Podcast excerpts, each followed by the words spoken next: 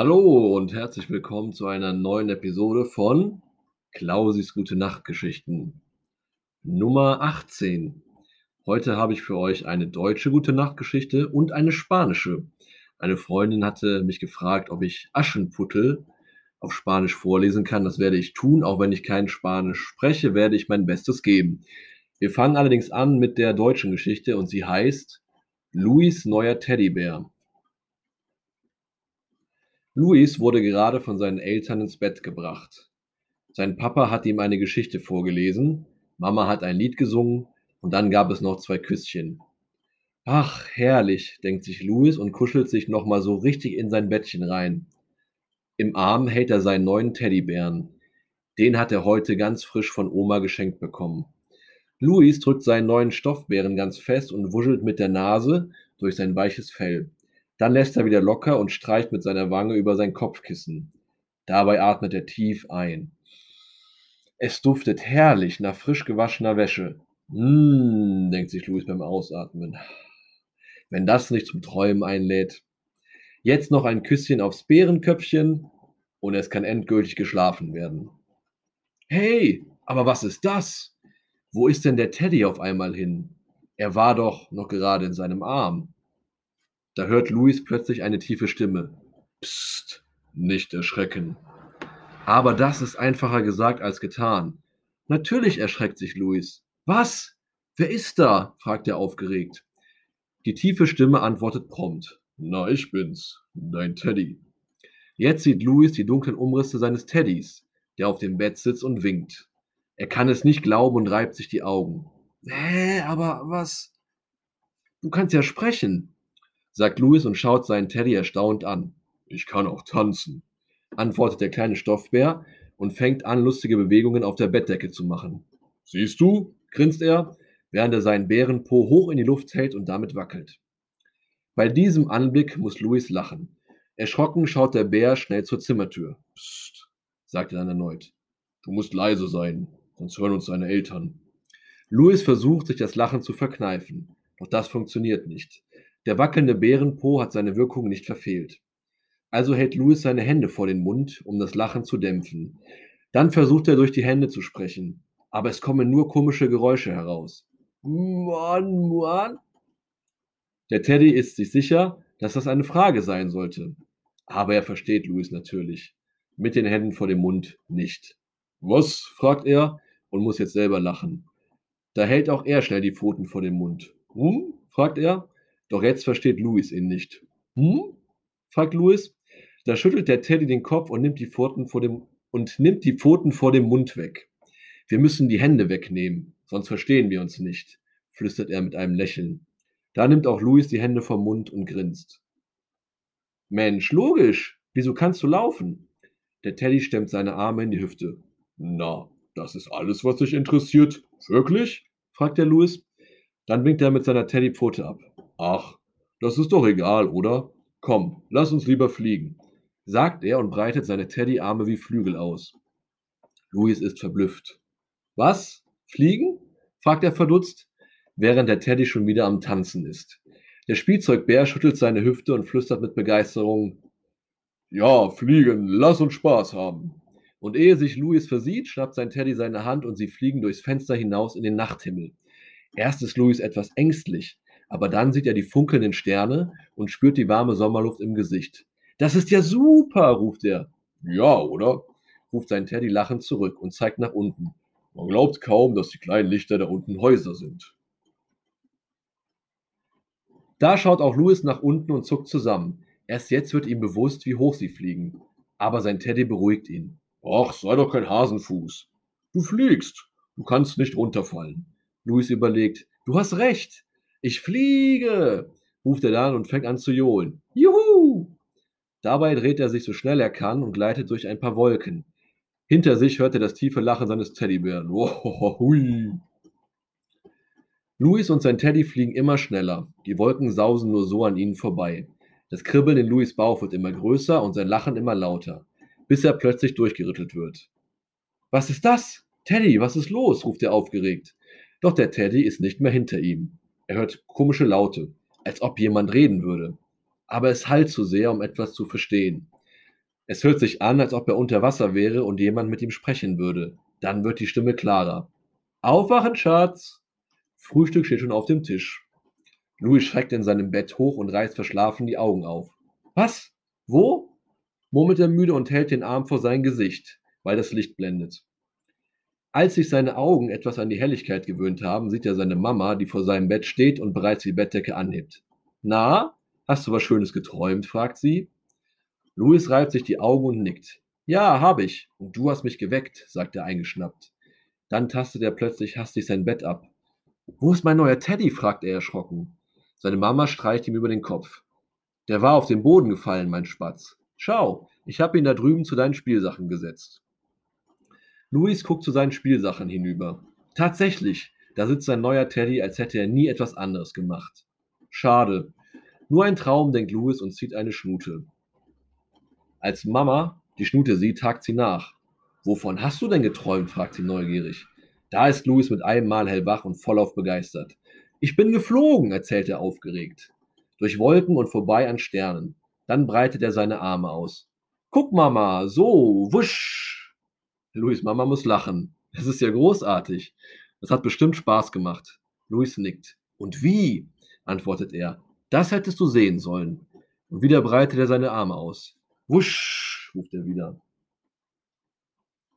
Louis Mama freut sich, dass ihr kleiner Spatz heute Morgen so gut drauf ist. Weißt du was? fragt sie ihn und stupst ihm auf der Nasenspitze herum. Merkt ihr doch den Traum. Und wenn du heute Abend wieder ins Bett gehst, dann kannst du doch genau dort weiter träumen, wo ich dich geweckt habe. Na, was meinst du? Luis ist begeistert. Oh ja, das mache ich, ruft er und springt aus dem Bett. Mit ausgebreiteten Armen läuft er vorbei an seinem neuen Kuschelbären und will in die Küche. Da bleibt er ruckartig stehen. Was ist los? fragt ihn seine Mama. Luis guckt seinen neuen Teddy an. Für einen kurzen Moment hätte er schwören können, dass er ihm zugezwinkert hat. Ist ja komisch, denkt Luis und kratzt sich am Kopf.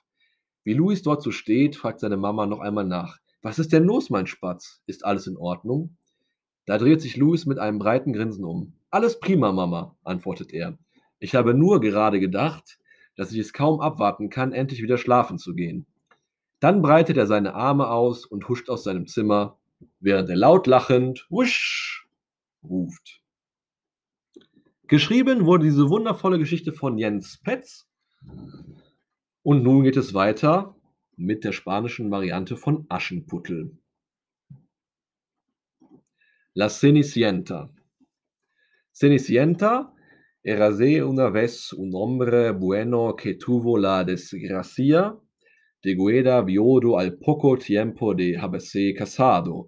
Años después, conoció a una mujer muy mala y arrogante pero que pese a eso logró enamorarle. Ambos se casaron y se fueron a vivir con sus hijas. La mujer tenía dos hijas tan arrogantes como ella, mientras que el hombre tenía una única hija dulce, buena y hermosa como ninguna otra. Desde el principio, las dos hermanas y la madrastra hicieron la vida imposible a la muchacha. Le obligaban a llevar viejas y sucias ropas y a hacer todas las tareas de la casa. La pobre se pasaba el día barriendo el suelo, fregando los carajos y haciendo las camas y por si esto no fuese poco, hasta cuando descansaba sobre las cenizas de la chimenea se burlaban de ella. Cenicienta, Cenicienta. Miralla otra vez va llena de cenizas, pero a pesar de todo el anuanza se quejaba. Un día, ojo a sus hermanas de que iban a acudir al baile que daba el hijo del rey. A Cenicienta le Teseo mucho ir, pero sabía que no estaba hecho para una muchacha como ella. Planchó los vestidos de sus hermanas, las ayudó a vestirse y peinarse y la despidió con tristeza. Cuando estuvo sola rompió a llorar de pena por no poder ir al baile. Entonces apareció su hada madrina. ¿Qué ocurre, Cenicienta? ¿Por qué lloras de esa manera? Porque me gustaría ir al baile como mis hermanas, pero no tengo forma. Hmm. Creo que puedo solucionarlo, dijo, esposando una amplia sonrisa. Cenicienta recorrió la casa en busca del ocre le pidió su madrina una calabaza, seis ratones, una rata y seis lagartos. Con un golpe de su varita los convirtió en un magnífico carruaje dorado tirado por seis corceles blancos, un gentil cochero y seis serviciales lacayos. Ah, sí, se me olvidaba, dijo el, dijo el jada madrina, y un último golpe de varita convirtió sus harapos en un magnífico vestido de tizo de oro y plata y cubrió sus pies con unos delicados zapatitos de cristal. Solo una cosa más cenicienta. Recuerda que el hechizo se romperá a las doce de la noche, por lo que debas volver antes. Cuando Cenicienta y Lego al palacio se hizo un enorme silencio. Todos admiraban su belleza mientras se preguntaban quien era esa hermosa princesa.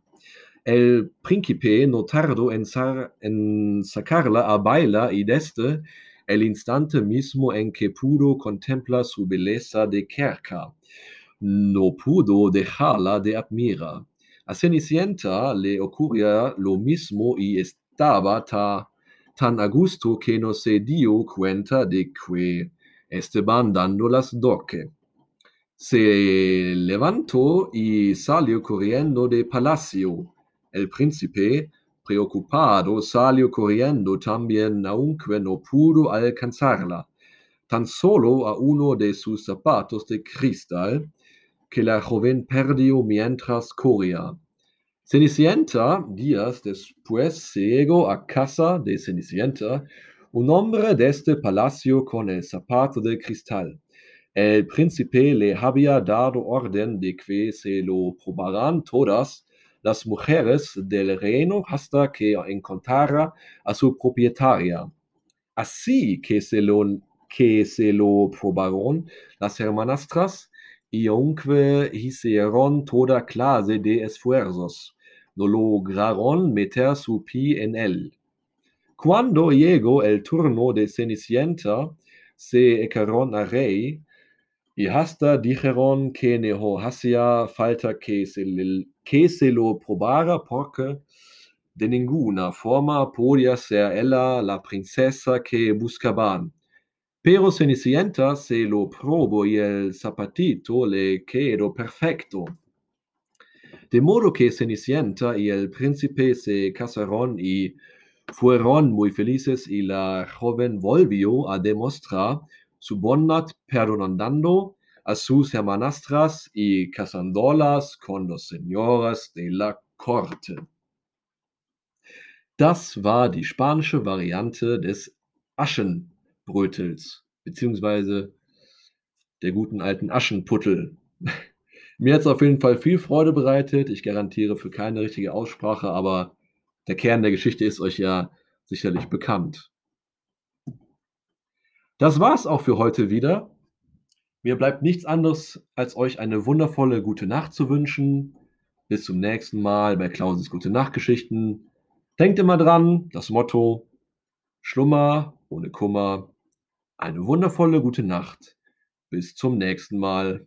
Schlaft gut.